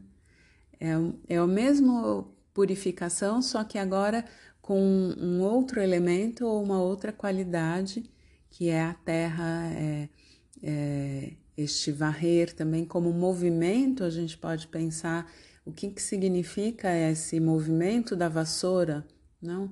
Em geral, direita para esquerda, não sei se os canhotos fazem ao contrário, talvez, mas o que que liga, né, um lado ao outro, presente, de novo, presente e passado, que, que essas, essa lateralidade, esse movimento lateral nos traz, também traz essa completude, essa conexão entre aspectos, não o criativo e o mais objetivo. Precisamos dos dois. Se ficamos muito no mundo das ideias, não aterramos, não trazemos para cá. Tantos de nós, tantas de nós é, tem ideias brilhantes, mas tem dificuldade de trazer e de constituir isso dentro deste mundo no qual vivemos, que obedece leis da concretude, da materialidade, do espaço, do tempo, tal como ele é aqui no mundo terreno, não é? Então, conectar ideias, a subjetividade com a materialidade, a terra, é extremamente importante. E ao varrer, podemos pensar nisso. Né? Esse movimento está ali, está presente. Podemos fazer com essa intenção de nos conectar com essa necessidade ou com esse desafio para muitas de nós, muitos de nós, de aterrar, né? e de sair da superfície ou do espaço aéreo, mas fazer uma boa ligação com a Terra. Então, está por excelência aí representada no chão da nossa casa. Muito lindo de fazer com esse novo olhar e esse outro, é, esse simbolismo presente, certo? Então, essa é a segunda tarefa da nossa casa e seus significados presentes. Então, terceira tarefa, e agora o dia já vai avançando aqui, já olha um pouco para isso, talvez vocês também aí nas suas casinhas, que é o cozinhar. Já falamos bastante do cozinhar lá no, no episódio sobre os cômodos, falando da cozinha. Né? E aqui também teríamos um episódio inteiro só para falar do cozinhar, do elemento, do alimento e da transformação, não é que vem nessa tarefa que é uma das mais simbólicas, mais cheias de significado que a gente realiza na casa, uma tarefa alquímica realmente. Então, penso que daria realmente um podcast inteiro ou um episódio, no mínimo um episódio inteiro. Quem sabe venham outros depois, talvez com pessoas falando muita propriedade disso. Por hora, vamos retomar aqui alguns elementos ou pensar em alguns aspectos principais. Essa tarefa, ela está ligada, claro, ao elemento fogo.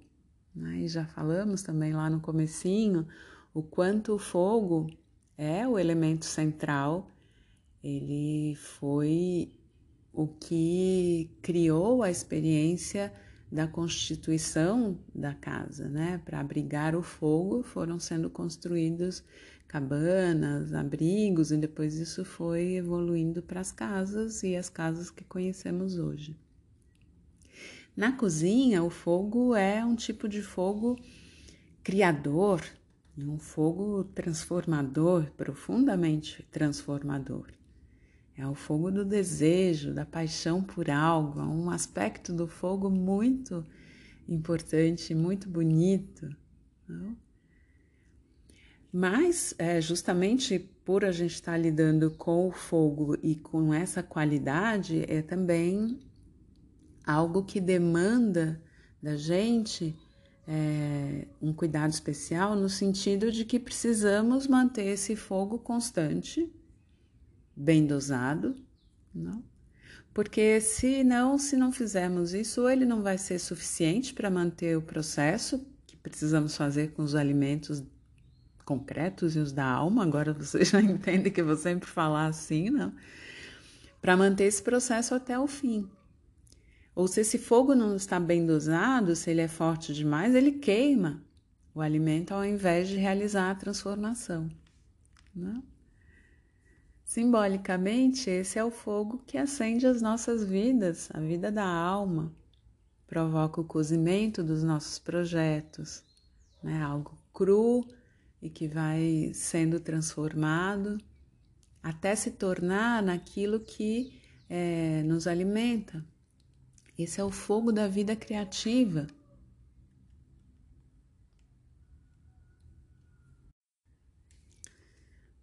Mais simples cozinheiro ou cozinheiro, ou a pessoa que está adentrando essa área, ainda muito inexperiente, sabe que a constância do fogo é o que não só prepara o alimento, como extrai dele o melhor sabor. Saber e sabor são extraídos desse processo constante e paciente. E claro, há coisas que é preciso ingerir cruas mesmo, mas a gente está falando desse outro processo. Isso também é o cozinhar, né? Incluir as ervas ou os alimentos crus, ele também compõe a nossa alimentação. Né? Mas junto com isso tem os que são cozidos, cozer, e essa paciência do cozer é a qualidade que adentra e precisa estar presente nas nossas cozinhas. É a paciência de acompanhar esse processo. Nele, sem que vejamos, é, está presente desde o plantio dos alimentos. Hoje estamos muito desconectadas e desconectados desse, dessa fase, porque vamos ao supermercado e pegamos nas prateleiras.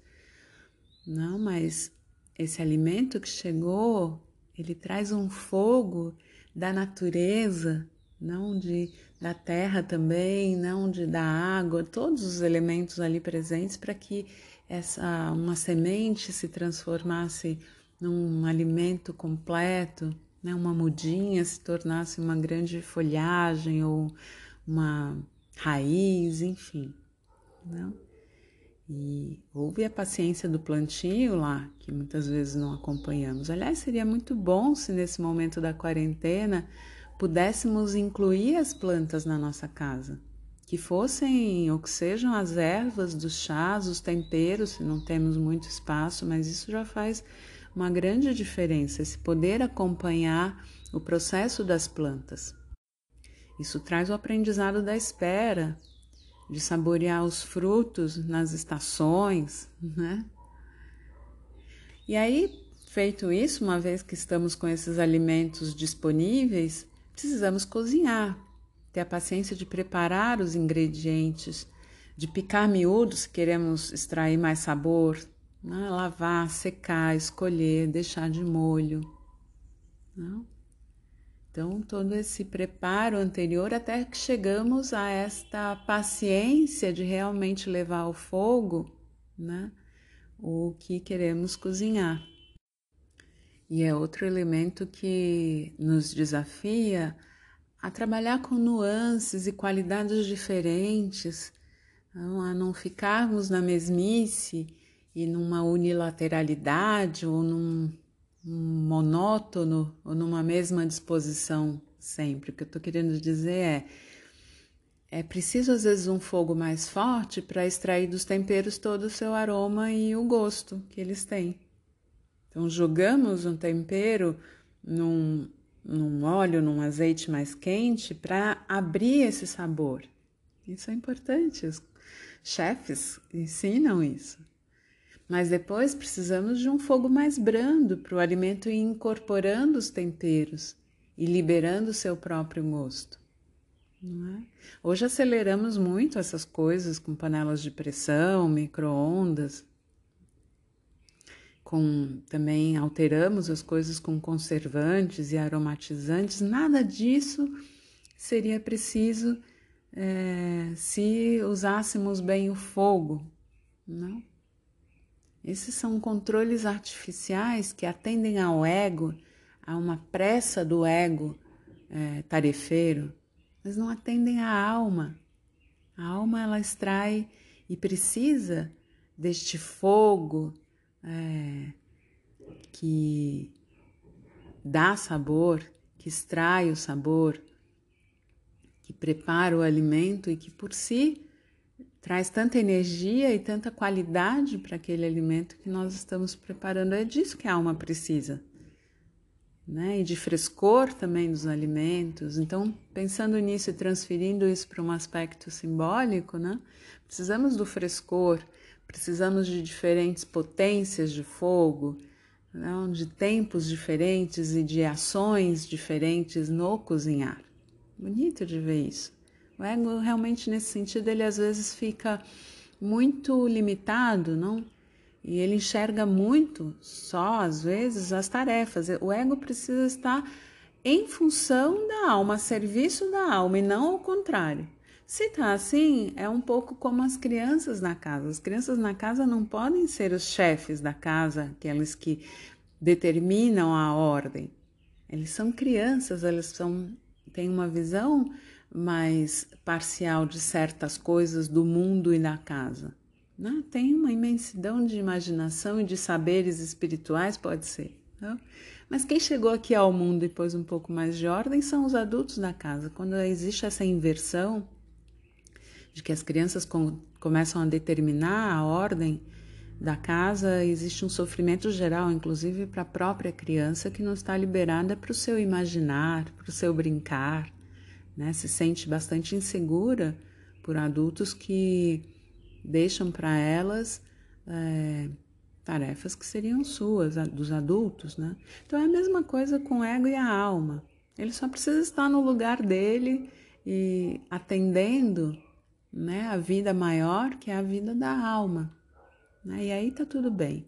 E o que a alma precisa deste outro fogo muito mais transformador, muito mais potente, do que qualquer panela de pressão, micro-ondas ou substâncias que coloquemos nos, na alimentação para extrair sabor, para fazer a comida num tempo mais rápido, para dar um sabor que não estamos conseguindo dar para as nossas vidas das, da alma.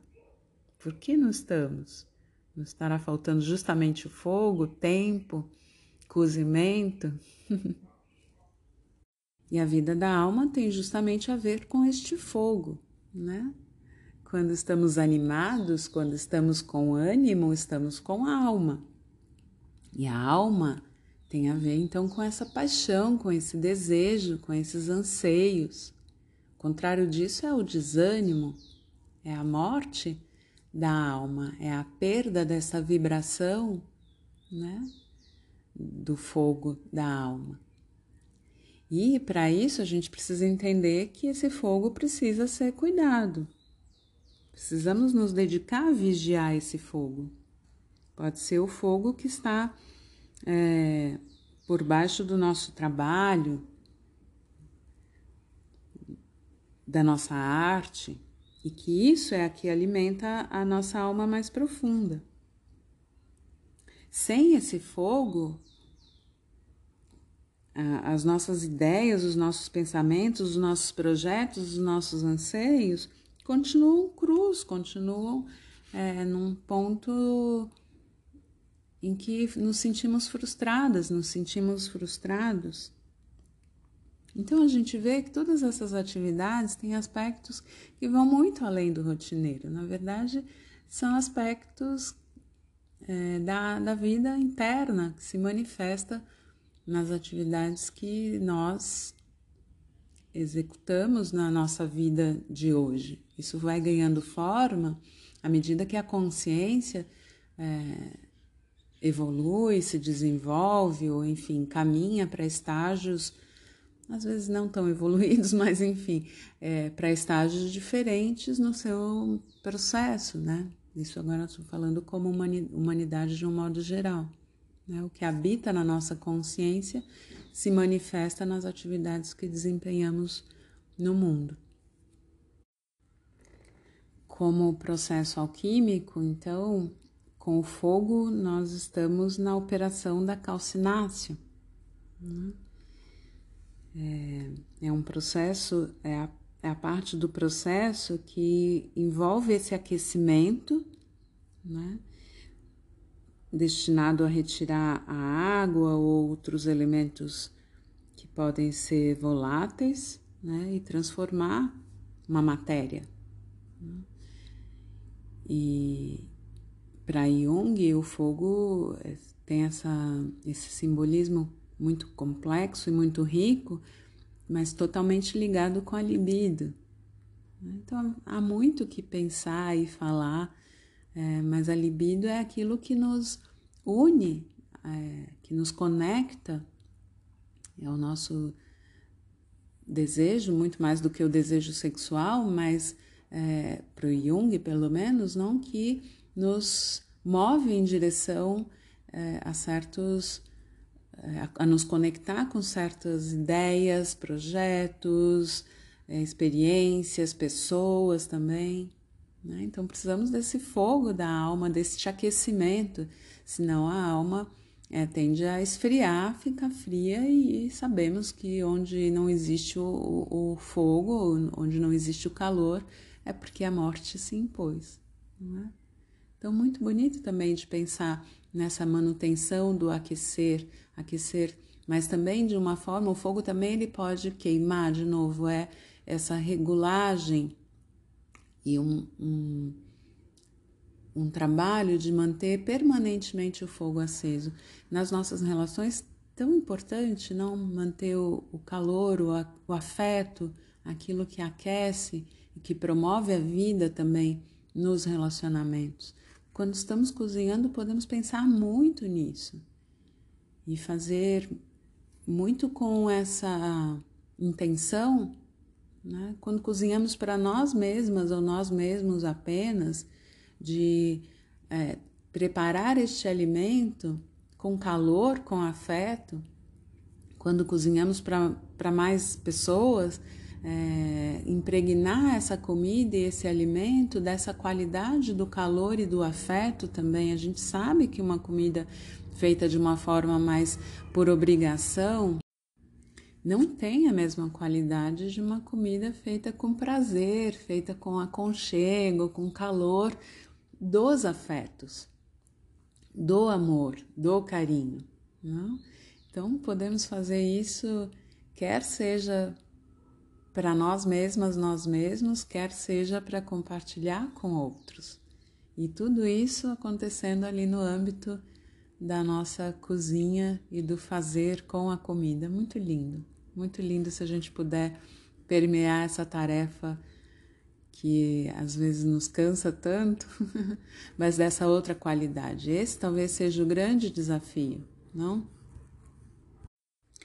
E aqui, por excelência, a gente tem de novo é, esse aspecto de que se estivermos fazendo apenas por tarefas, por ser uma tarefa, por uma obrigação, a nossa alma vai falar que chato. Se fazemos atendendo essa vida da alma, né, da psique, dos anseios mais profundos, ou seja, com simbolismo, com significado, com sentido, com os sentidos que precisamos, com os sentidos que podemos colocar ali, então a experiência se transforma, a, a experiência se amplia, a experiência chega naquilo que é. E, e, aí tem um outro aspecto que temos muita dificuldade com os ritmos, não com isso que é cíclico, com isso que precisa se repetir. E por quê? Né? Porque a vida é isso, é sístole, diástole o tempo inteiro, é inspiração e expiração o tempo todo. Essas coisas rítmicas sustentam o nosso corpo. E, portanto, as atividades rítmicas são a pulsação da nossa casa, né, da nossa vida, do nosso lar. Quando estamos fazendo isso ritmicamente, repetidamente, ciclicamente, estamos nessa potência da vida. Então, talvez aqui esse pequeno parênteses e digressão é, entre as tarefas para dizer sim, precisamos repetir, porque isso é a pulsação da casa, é a pulsação da vida, da nossa vida que precisa ser mantida. Também, de novo, se a gente olha com esse outro sentido mais profundo, não, e não só de chegar em resultados, chegar em resultados, chegar em resultados, a gente aprecia o caminho, a gente aprecia a paisagem, a gente aprecia, aprecia a respiração, o bater do coração, o fogo, não? Que está ali crepitando no, no fogão. Tão bonito de fazer com uma qualidade diferente, né? E menos da ordem ou da conquista dos resultados, de chegar a objetivos. Lindo de ver. Espero que inspire. Então, chegamos à nossa quarta tarefa e como já percorremos aí a água, a terra, o fogo, esses três elementos, precisamos agora ir e observar uma atividade que traz a qualidade, a característica do elemento ar como principal, não é?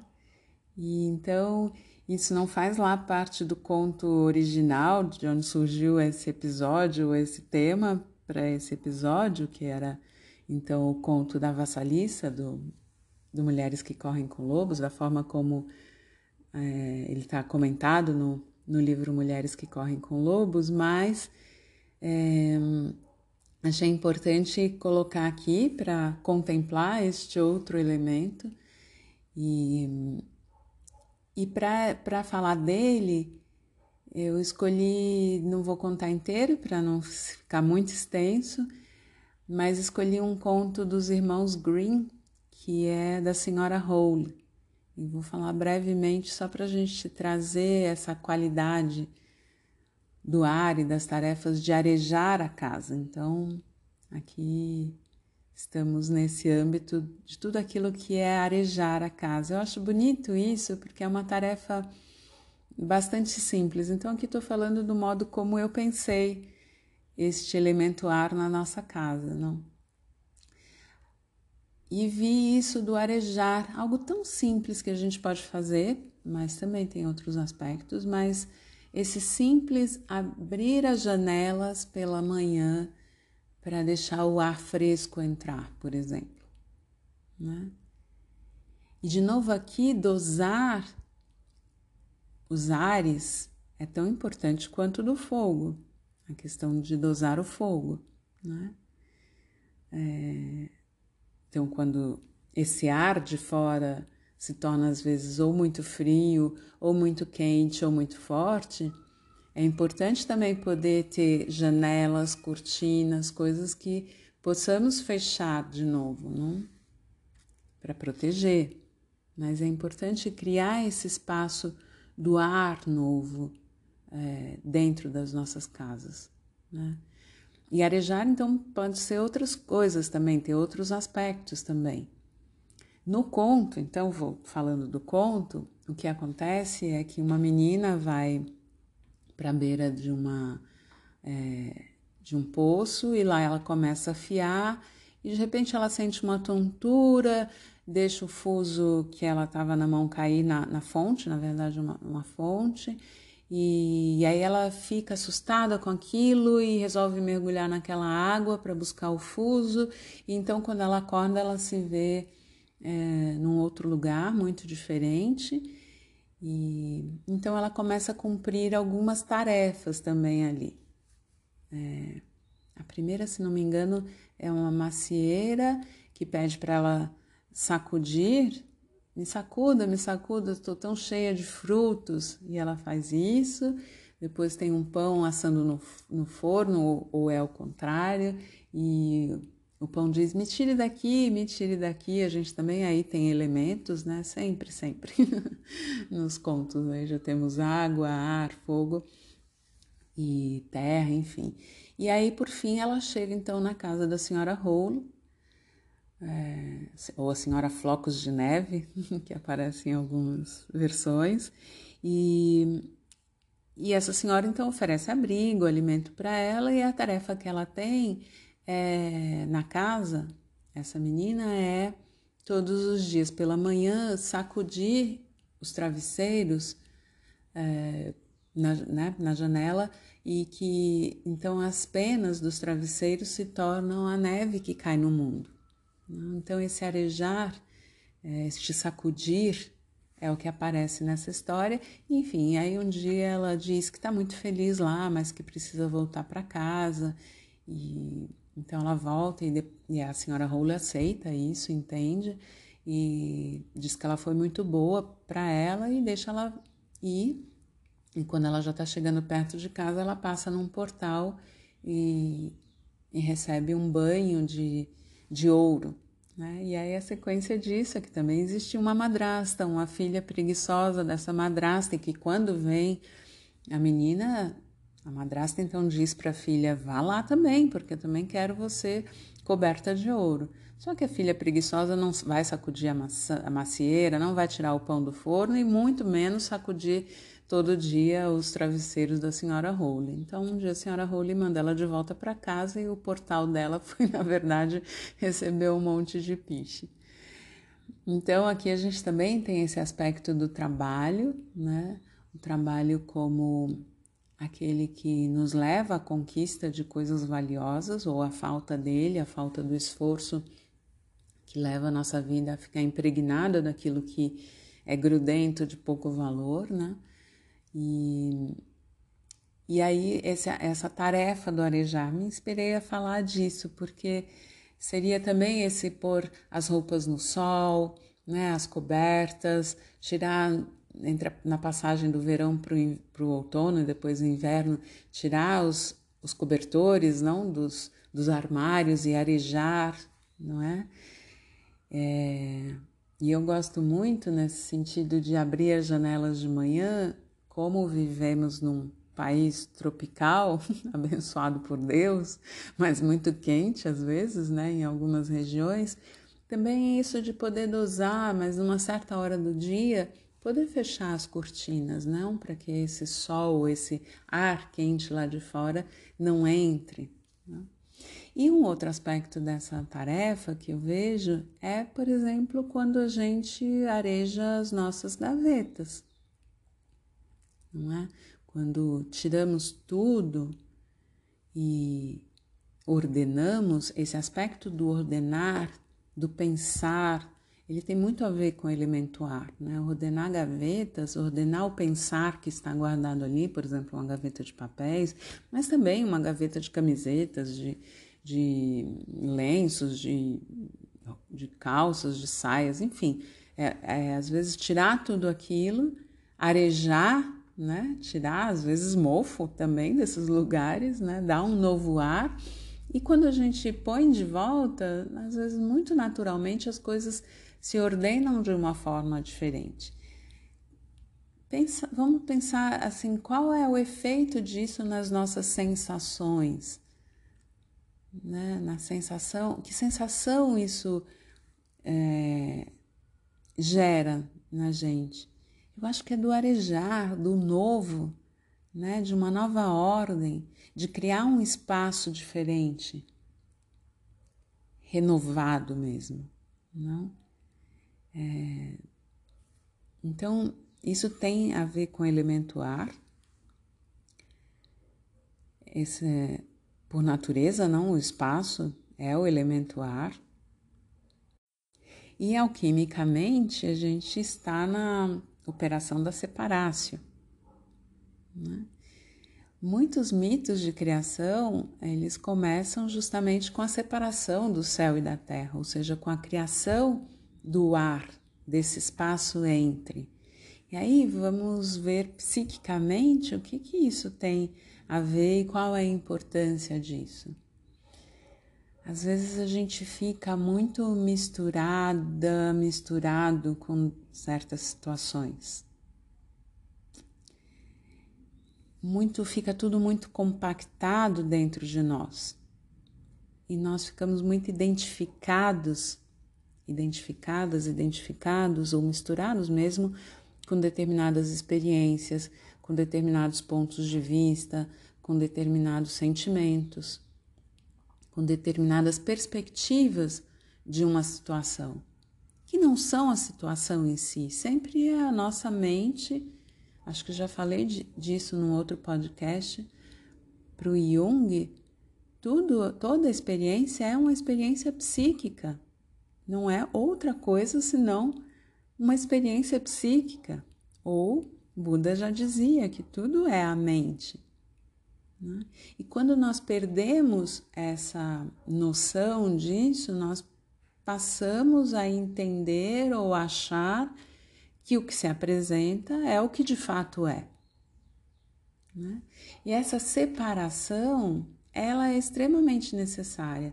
Isso não é tão difícil de entender quando a gente pensa ou fala já é relativamente um senso comum de se afastar um pouco da situação e observar a situação e ser um observador de si mesma, de si mesmo numa situação ou um observador um pouco mais distante da, de, de uma experiência vivida, né? Porque aí a gente consegue é, ter uma nova é, sabedoria ou entendimentos sobre aquilo que está acontecendo. Né? Então, voltando aos mitos de criação, é criar uma nova vida por esse espaço que se dá, por este arejar, por essa criação de um espaço e, e de um novo ar na situação. Por isso viajar é tão importante, por isso estamos sentindo tanta falta de ir para a rua, porque quando saímos e voltamos, nós nos afastamos temporariamente e retoma, retornamos para algo e podemos olhar este algo ou essa, no caso de uma viagem, quando voltamos para a nossa vida cotidiana, olhamos aquilo de uma forma totalmente nova, arejada. Ficamos felizes muitas vezes de voltar para casa né, de voltar para os nossos lares. Quantas vezes a gente pensa que a viagem é maravilhosa, mas para poder voltar para casa também é, é, maravilhoso. Mas por quê? Porque trazemos esses ares novos, de novas experiências, de novos. É, experimentos, digamos, de novas, de uma riqueza nova para aquilo que já vivíamos. Então, nesse momento em que não podemos fazer concretamente esse movimento, podemos arejar a nossa casa de outras formas, né? nas atividades do arejar que ela mesma pede para a gente constantemente.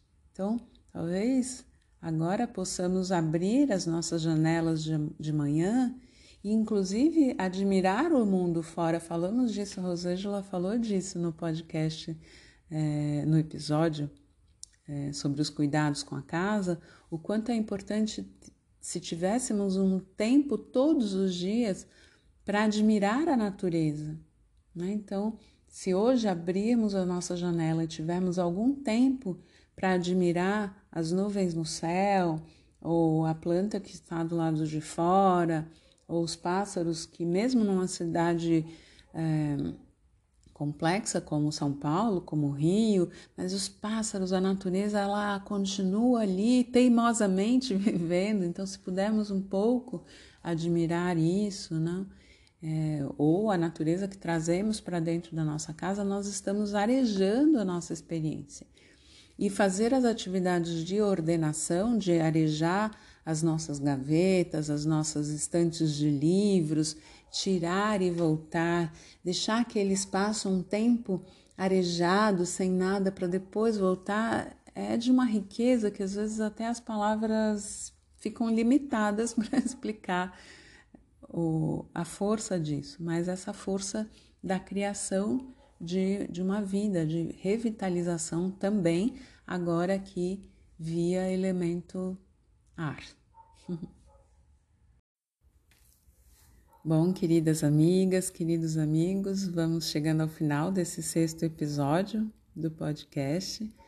Espero que isso vivifique ou traga a presença dessa casa que tem essa potência do feminino, no sentido de ser esse espaço de acolhimento, de trazer essas tarefas do cuidar, isso é bastante parte do aspecto feminino que todas e todos nós temos, né? Mulheres, mas homens também, e que então isso possa ser de alguma forma ativado, né? Tanto a potência como a, for a força, né? E o aspecto cíclico desse cuidar, dessa manutenção da vida, ele possa ser olhado por nós, todas e todos, é, aqui daqui para frente, ou enfim, de uma forma com um sentido mais bonito, mais que seja mais inspirador, que nos envolva mais com as tarefas da casa é, de uma forma mais alegre e prazerosa. Lembrando do que já falei no comecinho, é, de que se formos fazer apenas como tarefas do ego, o ego tarefeiro, a gente não consegue mesmo fazer com prazer. Fica só uma repetição sem sentido, né? Mas tudo que ganha sentido na nossa vida, nós fazemos com prazer. Nós conseguimos extrair né, é, prazer e significado e vida, porque é, é disso que a alma se alimenta, não é? Então é um ordenar da casa ou um manter da casa não a serviço do ego, mas a serviço das almas que habitam na, nesse esse espaço. Espero que possa inspirar e nos encontramos ainda em mais alguns, algum ou alguns episódios. Um grande abraço a todas e todos.